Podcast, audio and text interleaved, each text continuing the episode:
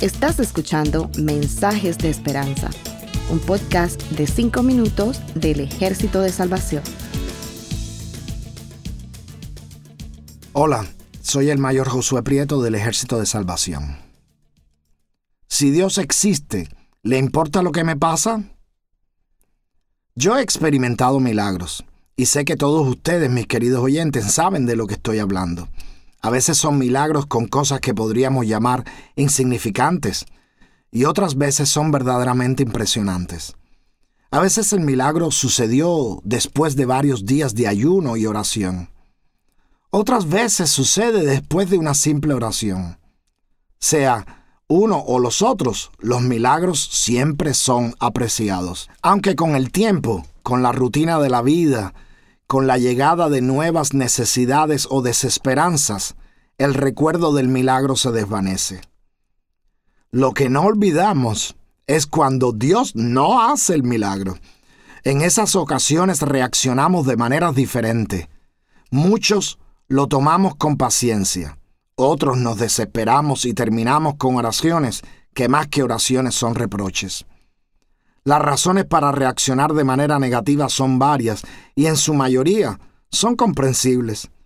Por ejemplo, no se puede negar que cuando el milagro no llega, se genera una situación incómoda, especialmente cuando hemos estado testificando acerca del poder de Dios a alguien que no cree en milagros. Es vergonzoso porque esa persona pudiera ver nuestra batalla contra lo imposible como una razón para seguir sin creer. Otra razón es más directa y sencilla y no tiene que ver con los que nos rodean, sino con nosotros mismos. Hemos visto el poder de Dios y nos preguntamos, ¿por qué en esta ocasión Dios no actúa? Es frustrante. ¿Será que ya no le importamos a Dios? Entonces reaccionamos como los personajes del libro de Job. El libro de Job parece ser un guion de un drama de teatro. Cada personaje defiende una idea de las razones del sufrimiento. Job es el sufriente, el que no ve el milagro. En realidad Job ve que las cosas se están poniendo peor. Muchos clamamos al Señor igual que en Job 6.8 diciendo, Ah, si Dios me concediera lo que pido. Pero hay otros personajes que ilustran otras maneras de pensar. Elifaz dice en Job 4.7, ¿Quién que sea inocente ha perecido? ¿Cuándo se ha destruido a la gente íntegra? Elifaz representa a esos que dicen que cuando Dios nos responde, cuando estamos sumidos en el dolor y la desesperación, es porque no somos inocentes o rectos. Job pone la culpa en Dios, Elifaz la pone en Job. La verdad es que el libro declara de una manera magistral que no siempre pasamos por cosas malas solo porque estamos mal con Dios. Entonces, ¿qué debemos hacer?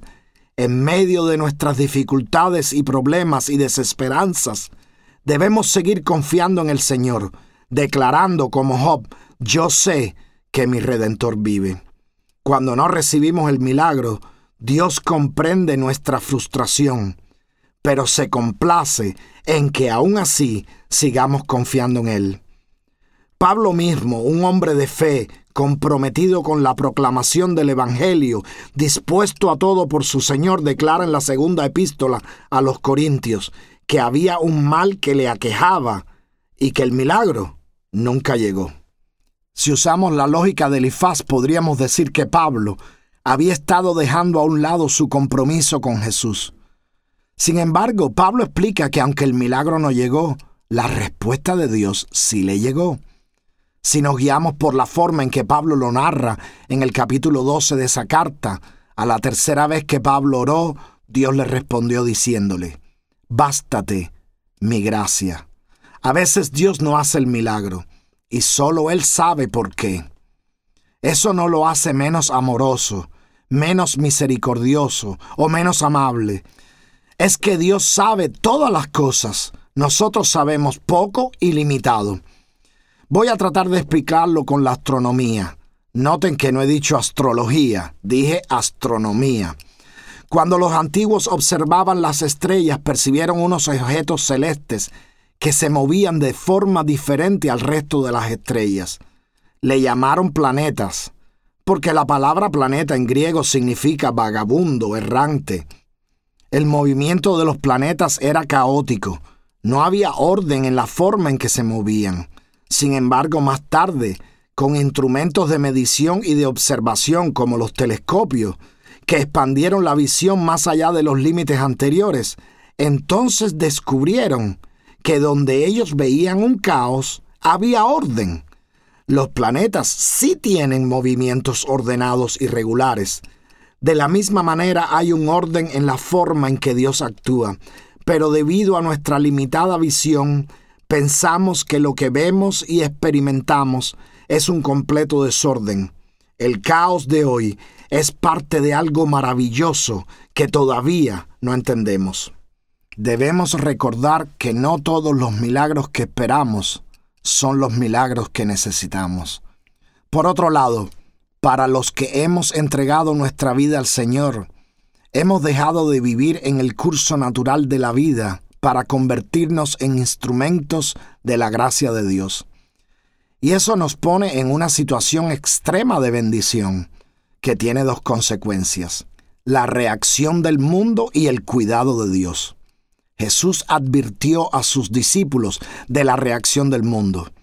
Las bienaventuranzas en Mateo 5 nos sirven para que, aunque Dios hace milagro en medio de la, persecución, en medio de la tribulación, la verdad es que el mayor milagro es convertir esas cosas en bendición. En el mundo tendréis aflicciones. Leemos en Juan 6:33. Pero Jesús añade, pero confiad yo he vencido al mundo. La otra consecuencia de las bendiciones de Dios en nuestras vidas es cómo Él usa todas las cosas para darnos forma, para moldearnos. Cuando la palabra profética vino a Jeremías en casa del alfarero, podemos leer en Jeremías 18:6 que Dios pregunta a su pueblo, ¿acaso no puedo hacer con ustedes lo mismo que hace este alfarero con el barro? Se refería a la forma en que el alfarero rehacía la vasija si algo salía mal. El alfarero rompía lo que había hecho y comenzaba de nuevo. No nos gusta cuando eso pasa, pero significa que Dios está trabajando con nosotros y eso es una bendición, aunque a veces duela. La conclusión es sencilla. Si el milagro se da, agradezcan al Señor y testifiquen de su amor y su misericordia. Y si el milagro no llega, confía en el Señor, porque Él sabe mejor que nosotros lo que nos conviene. Gracias por escucharnos. Para conocer más sobre nuestros programas, por favor visita salvationarmysoundcast.org. Dios te bendiga.